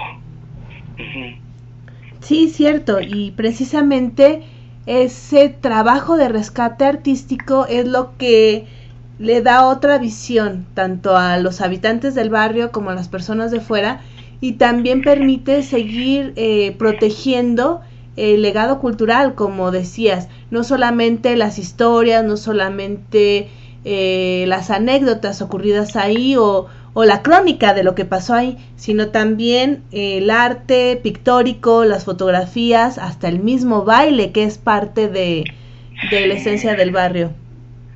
Sí, fíjate que este, dentro de la fotografía he hecho varias este, series y una de ellas es el, el del baile, el caché, le decían aquí en Tepito, que también por los mil, por los setentas del siglo pasado surgieron grupos de baile de sonideros, los sonideros famosos. Y la primera sonidera fue la ¿cómo le dicen? La, la, la, la socia, Guadalupe Reyes. Eh, Guadalupe Reyes así se llama, ¿eh? No por la cuestión. Sí, sí. bueno, ella en la Casa Blanca, una vecindad antigua, eh, ahorita eh, hablo de ella, de la Casa Blanca, eh, sacaba al patio su sonido, a ella le gustaba mu mucho eh, un grupo cubano, la matancera, y entonces empezó a sonar y la, los chavos, los jóvenes casi siempre, se reunían a, a, bailar allá. Después la invitaron a bailar a otras calles de allí del barrio, ¿no? Pintores, este, todas las calles esas que se nombran, mecánicos por ahí. Y este, se empezó a generar el, el baile. Después de ella, cuando ya la retira un malora que le destruye su sonido, surge el sonido La Changa y luego y surge el sonido eh, Pancho de Tepito y así el, sonido Gloria Matancera y así así así cundieron los, los sonidos en, en el barrio y a la vez en las calles ya no en vecindades tocaban también y las, las calles se llenaban de, de chavos bailando muy muy muy padre, muy padre, ¿eh? porque se llenaba de puro bailarón, bailarín y, bailar, y bailarina. Y se generaron grupos de baile que hacían ya sus coreografías y preparaban sus sus sus, eh, sus piezas de baile, muy padre. Eso, según Fernando Ramírez, el de la, la eh, el zaguán, desde el zaguán, dice que se acabó y sí, yo creo que sí, se acabó cuando vienen los sismos porque la gente tiene que salir a las calles a poner sus campamentos y ya no se podían hacer los bailes en la en la calle, ¿no? Que este, que entonces ya los sonideros se fueron a otras partes de la ciudad, ya más a salones que a que a las calles. Pero fue una época también muy bonita esa de los de los sonideros aquí en Tepito sonideros y el baile. Excelente. Y bueno, ah, también hablando de del barrio, ¿nos podrías compartir algún otro de tus eh, de tus cuentos, de tus narraciones sobre el barrio? Sobre el barrio, eh, voy a seguir con el hilo de la de las cuestiones de terror de los personajes de míticos del terror mexicano este, te voy a, a, a narrar recurriendo a la lectura con, con, con el elemento de narrativa oral, la Nahuala. Si te parece bien. Adelante, por favor. Sí. Una noche, apenas recién llegado a la vecindad, sorprendió a la nahuala que lo observaba desde la esquina superior izquierda, afuera de su ventanal. Rápidamente quiso ocultarse. A él, vislumbrarla repentinamente le causó escalofríos. No esperaba encontrar nada ahí, porque nada podía estar ahí, solo flotando o volando como ave nocturna. Pero no, aquello no era eso. Le evitaba como algo extraño, de mirada pesada, tan pesada que lo llevó a levantar la vista al sentirla. En ese momento, confundido, no supuso que fuera la nahuala, la vecina estrafalaria que desde la primera vez que la tocó en, el patio, lo vio fijamente hasta que pasó a su lado, sin saludar, y solo soltó una risita apenas audible al alejarse a sus espaldas. Esa mujer tenía fama de hechicera, de bruja, que hacía conjuros y limpias, y que tenía el poder de convertirse en lo que quisiera. Las habladurías afirmaban que a medianoche abandonaba su departamento en forma de cualquier animal, de loba, de jaguar, de cuervo, de alimaña aterradora o incluso de mujer atractiva con anclas con ancas y lacia crin de yegua, que se confundía con su larga y sedosa cabellera. Con esa apariencia sediaba a los hombres que encontraba en las calles, los seducía y despojaba de sus bienes y sus almas. Incluso había quien aseguraba que durante las madrugadas, desde su vivienda surgían sonidos de relinchos, aullidos y graznidos o gruñidos bestiales. Sí, se dijo el vecino, solo esa mujer, la Nahuala, poseía los poderes sobrenaturales que le permitirían levitar como alimaña fuera de su ventanal y más se convenció cuando se enteró que antes de que llegara a la vecindad, el hombre que, habitó en, el 9, la vecindad más cercana a la de la Nahuala, había fallecido después de padecer una enfermedad desconocida. Paulatinamente lo había chupado hasta dejarlo en los huesos, hecho un esqueleto. Supo que sus parientes habían querido hospitalizarlo cuando su salud empeoró pero él se negó, clamó, suplicó con un ruido de voz que no lo sacaran de su vivienda. No podían alejarlo de la novogala, la mujer que amaba. Por aquellos días, si el debilitado hombre pretendía hablarle o escuchar, acercársele, ella lo repudiaba, lo rechazaba y susurraba algunos conjuros. Apuraba el paso para evitar su proximidad. Al entrar a su vivienda, atrancaba la puerta y no hacía caso de los ruegos que, que le pedían que regresara. Imploraba que el hombre regresaba a su departamento y pasara el tiempo atisbando detrás de la puerta, sin alimentarse, atento a que la nahuala apareciera nuevamente en el pasillo. Así sucedió hasta el día en que falleció sin haber probado alimento en muchos días. Desde aquella fatalidad, la Nahuala se tornó más sombría, arisca. En su soledad se lamentaba de que los hechizos a los que había sometido al hombre no lo liberaron de los dañinos celos que padeció. Al contrario, parecía que lo habían agravado más hasta llevarlo a la muerte. Fue entonces que los ritos que por ese motivo empezó a realizar se volvieron un aquelarre de cantos y lamentos aberrantes, durante esas ceremonias de su vivienda surgían sonidos inhumanos, bufidos, gruñidos o relinchos. Eso aseguraban quienes la repudiaban, sobre todo los fieles católicos. Por ello se enteró de que la Nahuala se había dedicado a los hechizos a partir de que logró huir de la habitación en que aquel poseído la mantuvo cautiva durante mucho tiempo. Al escapar, se refugió en una vivienda próxima, recién abandonada. Desde allí confió en que por medio de embrujos aliviaría del mal dañino al hombre que amaba. Además, afirmaban que permaneció cerca del hombre porque si se alejaba, su hechizo, que lo mantenía sometido, enfermo, perdería efecto y, con otro embrujo, impedía que él se alejara de ella. A partir de esas suposiciones, alguna gente en el barrio empezó a tenerle fe a sus hechizos. Se le acercaron para pedirle que realizara embrujos o conjuros que solucionaran los males del alma y de, de, salud, de la salud que padecían. En medio de ese ambiente sobrenatural fue que el nuevo vecino había recibido percibido aquella cosa extraña a medianoche, observándolo, observándolo desde la parte exterior de su ventanal. Entonces dejó de considerarla como una mujer que se aprovechaba de, los, de las supersticiones para engañar a la gente ignorante. La reconoció como Nahual, la Nahuala, como la, la nombraban los vecinos, capaz de acechar a quien quisiera, incluso a él, recién llegado, no sabía con qué pretensiones. Puso más, más atención en ella. Con la luz natural del día, cuidadoso, se aproximaba a su puerta. No se percibía ningún ruido. Durante el día, la nahuala no abandonaba su vivienda. Iniciaba sus quehaceres poco antes del anochecer.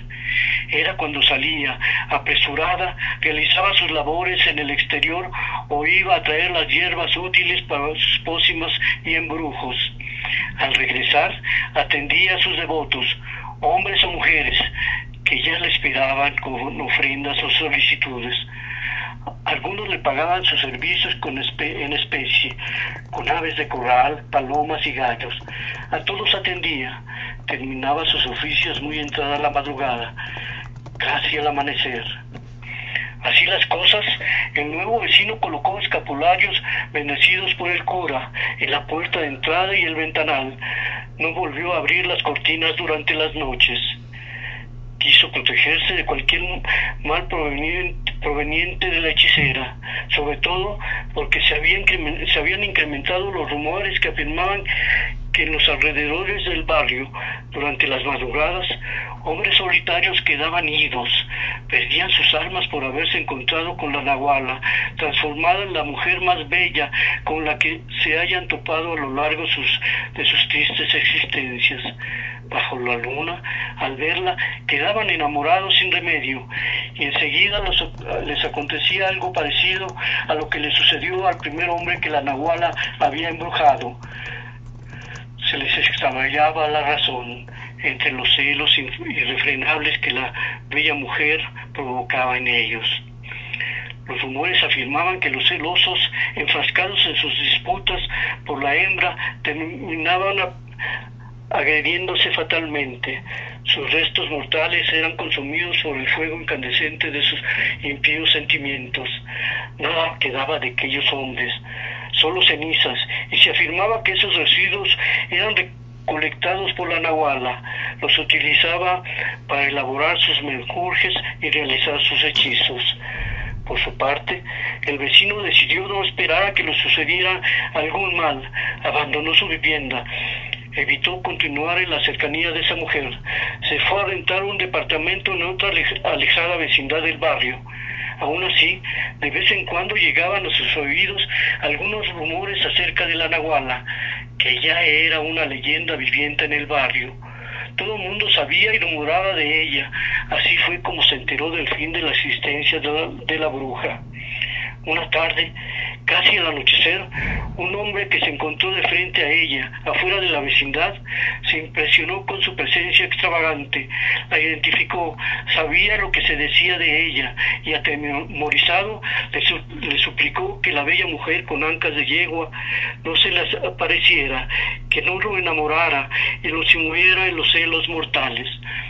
La nahuala ante tal solicitud, empezó a pronunciar algunas invocaciones para satisfacer esa súplica, pero el hombre entendió lo contrario, que lo estaba embrujando. Sacó una arma de entre sus ropas, la atacó, la dejó sin vida, el asesino huyó. Nadie hizo nada por detenerlo. Desapareció en las calles, nunca más se supo de él. Los creyentes católicos juraron que ese hombre había sido un arcángel, el arcángel Miguel que había venido a librar a la, humanidad del mal que encarnaba la Nahuala.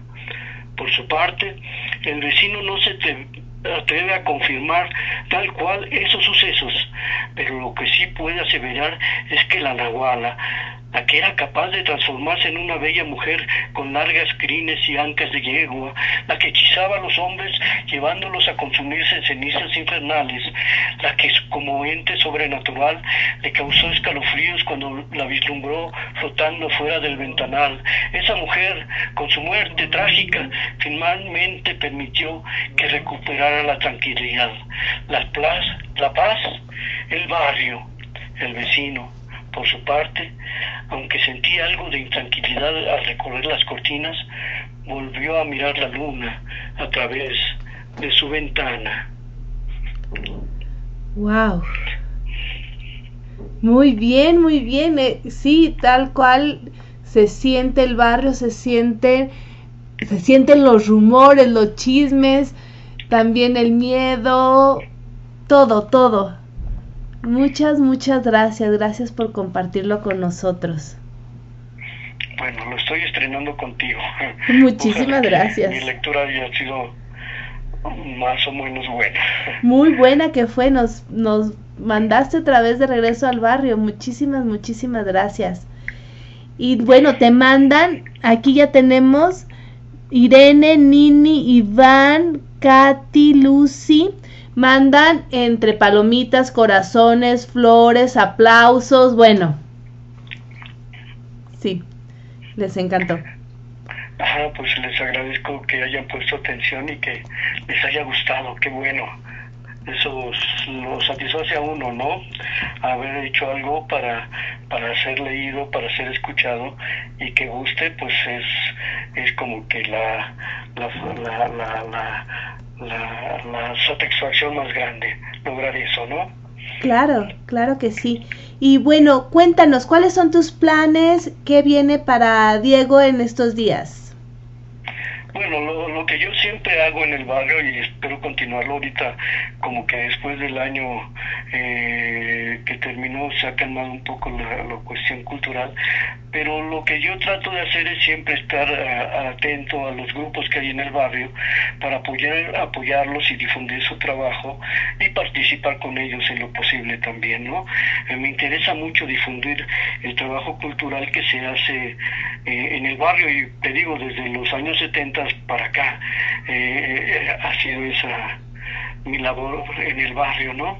Aparte de lo que hago en, en, en personalmente, la fotografía y la, la, narrativa y la escritura, eh, eso, en eso consiste mi, mi labor en el barrio, difundir el, el arte y la cultura, pero además lo que se produce en el barrio, lo que se hace en el barrio que me parece muy importante, no por este cuestión eh, eh, egoísta o, o chauvinista, creo considero que en el barrio se, da una se dan expresiones culturales en barrio popular que no se dan en otros barrios, la identidad y el desarrollo que se hace eh, en en el barrio, por ejemplo, tenemos el grupo de Tepito Arte Teatro, que ya tiene como casi 40 años haciendo teatro para jóvenes sobre todo, en, en escuelas, en, teatros y aquí en el barrio también se presenta.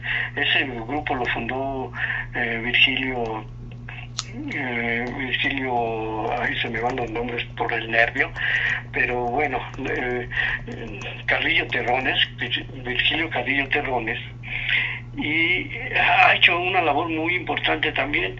Él surge a partir de que este eh, Daniel Manrique ve, ve una obra que él hizo por aquellos tiempos en el centro, en el Cleta, que estaba en Sullivan o está en Sullivan, en la calle de Sullivan, de que es un, lugar, un centro eh, teatral y artístico de la UNAM, bueno, que fue de la UNAM, después se, se, se independizó, y fundan allí un, el CLETA, un centro libre de experimentación teatral y artístico. Y allí lo ve este Daniel Manrique porque lo invitan a hacer un mural. Y entonces al ver la obra de, de, de, Virgilio, dice, ese es el teatro del barrio de Tepito y entonces él este, desde ese momento empieza a trabajar su, su, sus obras de teatro también con mucho de, contenido del barrio, de, de, cuestiones este, prehispánicas, ¿no? De danzantes, de pachucos, que también, eh, pachucos y rumberas, de temas actuales. Entonces es muy interesante el, teatro que, que, él desarrolla, porque también es un teatro, como decía este Daniel Manrique de su pintura, es, un, es una mural o una pintura ¿no? a partir de un, un pintor italiano o que él, él, escribió en un libro. Entonces, este Virgilio también hace un teatro pobre a pobre, porque recurre no a grandes este, escenografías y todo eso, sino a lo más, a lo mínimo eh, en, en, cuanto a recursos económicos, pero hace obras muy interesantes y este y bueno ese teatro, los murales, la pintura, los músicos, es muy interesante el trabajo que se hace en, en Tepito y creo que eso lo hace algo algo distinto a otros barrios, ¿no? Y no quiero ser este eh, chauvinista, pero esa es la, idea que yo tengo. Entonces por eso este, me dedico mucho a, difundir y hacer el trabajo allí mismo en el barrio muy local, muy localizado. No trato de que sea afuera, sino que se mantenga la producción dentro del barrio, ¿no? Y hay otro grupo que se llama este Martes de Arte, el que también participé, en el que también participé. En ese lugar se, se unieron tres experiencias muy importantes del barrio. Lo que te digo, el, el, el, muralismo del Tepito Arte acá, ahí estuvo Daniel Manrique, que ya falleció, falleció en, en el 2010, después de haber eh, terminado los murales en, en los Palomares. y este y se unió también mi experiencia como Peña Morelos, tratamos de hacer, de continuar con el trabajo de Peña Morelos, y también una experiencia muy importante de, de este Luis Arevalo, el zapatero por siempre le puse, que eh, una maestra guardiola de, de, de, por allí también muy importante, difusora del arte en, y cultura en el barrio, lo invitó a que enseñara a los papás de, de la escuela en la que ella era directora, a que les enseñara a hacer zapato, a, que aprendieran a hacer zapato para reparar o hacerle zapatos a sus hijos de la escuela. Y entonces Luis aceptó y se hizo, un, hizo el taller libre del arte del calzado de Tepito y enseñó, em, empezó a enseñar a hacer zapatos de manera gratuita a la gente del barrio, a los papás, pero luego se extendió a toda la gente que, que quisiera este, participar, ¿no? Aprender a hacer zapatos. Y allí empezamos a hacer también de otros, a invitar a gente de, que, que sabía de otros oficios para que enseñaran a, a la gente del barrio a hacer, a hacer cosas, ¿no? De algún oficio. Y bueno, eso fue el, martes de arte que aún continúa, ¿no? Ya falleció también Luis Arevalo el año pasado, y, pero su hija continúa con, con ese trabajo y en el martes de arte este, continúan haciendo trabajos. Este, como esos está el, grupo de los fotografías de Tepito, están este, el espacio cultural Tepito, y otras gentes, ¿no? Que ahorita se me, se me, el arte pito, que son también pintores y escultores, este, ahorita se, y está la Galería José María Velasco, que ha sido muy importante también allí, que surgió en 1900, 1971, 51, perdón, 1951, ya tiene casi 70 años aquí, y ha influido mucho de, en, la participación en la expresión cultural de Tepito. Allí en, en, esa galería, en el Jardín del Arte, el que está en Sullivan, participaban Julián Ceballos Casco y este Luis, este, este Manrique, Daniel Manrique. Y, fue, al que lo dirigía se le ocurrió decir que había pintores de primera, de segunda y de tercera. Y ellos no aceptaron esa, esa, esa división, ¿no? Eh, sin saber antes de que se hicieran esas, se llevaran a cabo esas divisiones, renunciaron al, junto con otros pintores al jardín del arte. Y uno de los pintores que renunciaron conocían a la que era la directora de la Galería José María Velasco, que pertenece al IMBAL desde aquellos tiempos. Y entonces esa directora los invitó a hacer una exposición. Hicieron una exposición que se llamó eh, Conozca México, visite Tepito, que era una frase que por ahí abundaba en esos tiempos. Y entonces fueron, se hizo esa exposición en septiembre del 73 y este y fue mucha gente de, del, barrio. Y además fue la eh, yo creo que por eso fue mucha gente el sonido la changa que atraía mucha gente en ese tiempo. Entonces fue mucha gente del barrio. Y a partir de eso algunos vecinos de la calle de Libertad invitaron a, a, Julián Ceballos a que hiciera un, mural ahí en su en su calle. Y fueron todos no Daniel Mandique Bernal todos los que pertenecían a ese grupo. Y a partir de allí fue que se pusieron Tepito Arte acá y así es como se surgió el, grupo de muralistas en Tepito por invitación de los mismos vecinos del barrio de Tepito. Después se extendieron a otras calles. Pues mira, tenemos aquí este comentario. Irene nos dice, excelente narración de la Nahuala. Diego, felicidades. Katy Gómez también nos dice, me encantó la Nahuala. Muchas felicidades, Diego, por este estreno. Y Lucy Trejo nos dice, wow, la Nahuala me encantó. Qué bueno, me alegra mucho que les haya gustado y encantado. Pues muchísimas gracias, Diego, por acompañarnos el día de hoy. Gracias por compartir con nosotros tus narraciones, gracias por compartirnos también tu crónica de Tepito, que es también muy importante. Y sobre todo, siempre gracias por la por ser uno de nuestros invitados favoritos aquí en De Todo para Todos, donde tu voz se escucha. Pues muchas gracias a ti y me dio mucho gusto volver a estar en tu programa, que te digo que me gusta mucho porque, sobre todo porque le das voz a la mujer y eso es una una maravilla, ¿no? Qué bueno que lo haces y que este, muestras la labor también literaria de las, de las mujeres y de la labor de investigación histórica de, sobre la mujer y sobre sus personajes destacados. Qué bueno. Muchas felicidades, Gaby, por tu programa. Muchísimas gracias y gracias por acompañarnos y ya sabes, aquí siempre tienes el micrófono abierto. Muchas gracias, sí, ahí estaré cuando sea posible. Gracias. Escuchamos a Diego Choperena, cronista visual, narrador oral, eh, escritor mexicano y como pudimos escuchar, enamorado de su barrio, de Tepito, aquí en la Ciudad de México. Y los dejo con Rosalía y James Blake en Barefoot in the Park.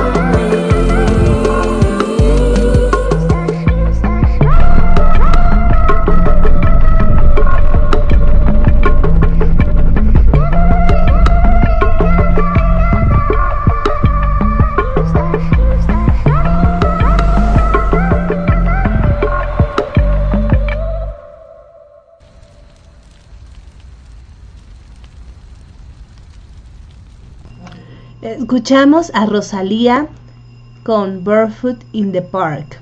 También, bueno, esta canción la canta con James Blake, es una colaboración del 2018. Pues muchísimas gracias por acompañarnos, por sus comentarios. Gracias a Katy Gómez que nos dijo, me encantó la entrevista, felicidades a Diego, muchísimas gracias. Lucy Trejo comenta, Dan ganas de visitar Tepito, conocer los murales y la galería que mencionó el maestro Diego. Sí, sí, es un, es un paseo que se debe hacer. Y bueno, también ahí hay comida deliciosa, las migas que tenemos pendientes, Diego y yo, en algún momento de la vida. Y bueno, eh, también tenemos eh, comentarios de Miriam. Bravísimo, Diego, un invitado excelente. Muchísimas gracias. También Nini, excelente entrevista. Gracias, Diego y Gabriela. Muchísimas, muchísimas gracias. Bueno, pues continuamos aquí con nuestra queridísima María Elena Cano, que nos trae algo de Pedro Pablo Sacristán. Hola, yo soy María Elena Cano Hernández de la Ciudad de México, narradora oral, lectora en voz alta y coordinadora del grupo Bululúes Narradores de Historias. Y es un verdadero placer participar en de todo para todos donde tu voz se escucha, con su anfitriona Gabriela Ladrón de Guevara de León. Muchas gracias Gaby por la oportunidad. Y bueno, les voy a compartir un cuento de Pablo Sacristán, El gran lío del pulpo. Había una vez un pulpo tímido y silencioso, que casi siempre andaba solitario, porque aunque quería tener muchos amigos, era un poco vergonzoso. Un día, el pulpo estaba tratando de atrapar una ostra muy escurridiza, y cuando quiso darse cuenta, se había hecho un enorme lío con sus tentáculos y no podía moverse.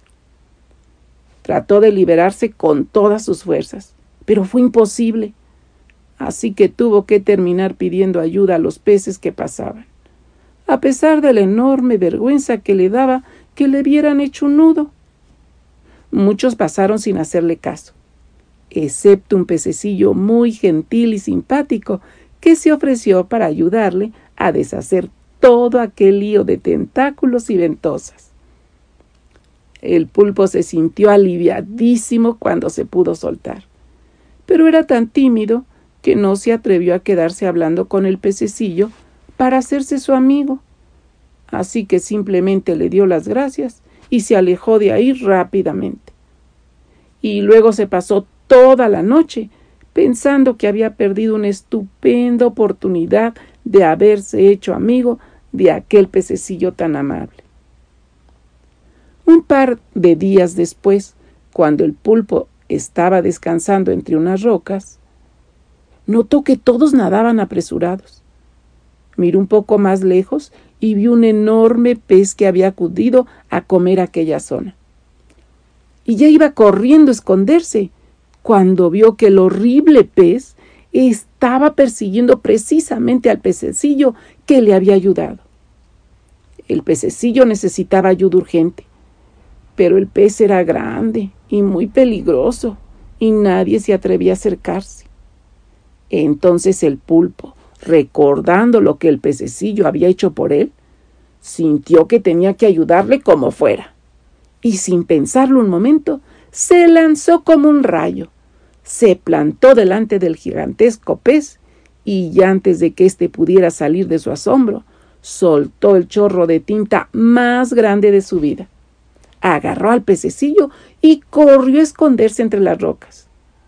Todo pasó tan rápido que el pez grande no tuvo tiempo de reaccionar, pero enseguida se recuperó y ya se disponía a buscar al pulpo y al pez para zampárselos, cuando notó un picor terrible en las agallas, luego en las aletas y finalmente en el resto del cuerpo. Y resultó que era un pez artista que adoraba los colores, y la oscura tinta del pulpo le dio una alergia terrible. Así que el pez gigante se largó de ahí envuelto en picores, y en cuanto se fue, todos los peces acudieron a felicitar al pulpo por ser tan valiente. Entonces el pececillo les contó que él había ayudado al pulpo unos días antes, pero que nunca había conocido a nadie tan agradecido que llegara a ser algo tan peligroso. Al oír esto, los demás peces del lugar descubrieron lo genial que era aquel pulpito tímido. Y no había habitante de aquellas rocas que no quisiera ser amigo de un pulpo tan valiente y agradecido. Y, colorín colorado, este cuento no ha terminado, porque vienen muchos más. Muchas gracias. Muchísimas gracias, María Elena. Gracias por compartir con nosotros este cuento de Pedro Pablo Sacristán. Y bueno, hemos llegado al final de esta emisión. Muchísimas gracias por todo su apoyo, por su acompañamiento. Gracias sobre todo a Nini, Irene, eh, a Katy Gómez, Lucy Trejo, a Iván, a Fanny. Gracias a Miriam, a Erika que nos han acompañado, también a Diego, nuestro invitado, y a todos los talentosos artistas que compartieron con nosotros el día de hoy. Escuchamos las palabras de mujer de María Virginia de León y la cápsula de la risa de la doctora Fiona. Nuestros padrinos Elizabeth Martínez y Guillermo Holguín nos acompañaron con su talento. También escuchamos a Mario Hernández, a María Elena Cano de Bululú y a María Elena Cano de Bululúes, narradores de historias, que por cierto este viernes tenemos función eh, presencial en la Casa de la Cultura de la Colonia Santa María la Ribera a las 5 de la tarde. Ahí estaremos con bululúes, narradores de historias, compartiendo, compartiendo lo que más nos gusta, narrar. Muchísimas gracias a Fernando García por la música para este programa y también a todos ustedes por escucharnos. Les recuerdo, durante esta emisión escuchamos las canciones de Rosalía, cantante española. Bueno, pues nos soy Gabriela Ladrón de Guevara desde la Ciudad de México y nos escuchamos próximamente.